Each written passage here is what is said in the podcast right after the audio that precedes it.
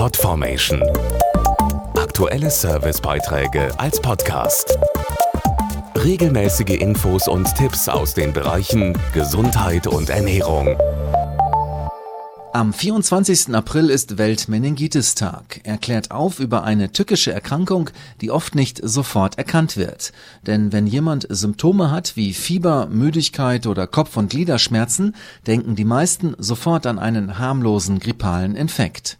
Es kann aber auch eine Meningokokkenerkrankung dahinter stecken, die sogar lebensbedrohlich sein kann und vor allem Babys trifft. Eine Umfrage hat jetzt gezeigt, dass nur sehr wenige der befragten Eltern wissen, worum es sich bei dieser Erkrankung genau handelt und wie sie sie bei ihrem Kind erkennen können. Die meisten Eltern wissen zwar laut Novartis-Umfrage, dass Meningokokkenbakterien sind, die Erkrankungen auslösen. Über die Gefahr für ihren Nachwuchs wissen jedoch die wenigsten Bescheid. Der Kinderarzt Dr. Michael Horn klärt auf. Meningokokken sind Erreger, die Hirnhautentzündungen oder Blutvergiftungen auslösen können und das größte Infektionsrisiko haben Babys in den ersten Lebensmonaten. Die Erkrankung ist sehr heimtückisch. Am Anfang sieht sie aus wie eine banale Grippe. Der Verlauf ist dabei höchst aggressiv und die Betroffenen können innerhalb von 24 Stunden versterben. Auch wenn Meningokokkenerkrankungen oft harmlos beginnen, gibt es einige typische Anzeichen.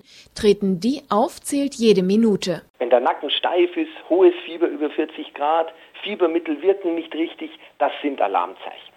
Wenn man dann noch einen purpurfarbenen Ausschlag entdeckt, der sich rasch über den ganzen Körper ausbreitet, das ist ein deutliches Zeichen für eine Blutvergiftung durch Bakterien und hier sollte man rasch handeln, zum Arzt oder ins Krankenhaus fahren. Der beste Schutz ist eine vorbeugende Impfung. Gegen Meningitis C sind viele Kinder heute geimpft. Am häufigsten ist in Deutschland jedoch Meningitis B. Bei Säuglingen verursacht sie circa 85 Prozent der Erkrankungen. Voraussichtlich im Sommer wird es einen neuen Impfstoff gegen Meningokokken B geben. Er hilft Säuglinge ab zwei Monaten gegen diese gefährliche Erkrankung zu schützen. Mehr Infos zum Thema gibt es im Internet unter www.meningitis.com oder beim Arzt. Podformation.de Aktuelle Servicebeiträge als Podcast.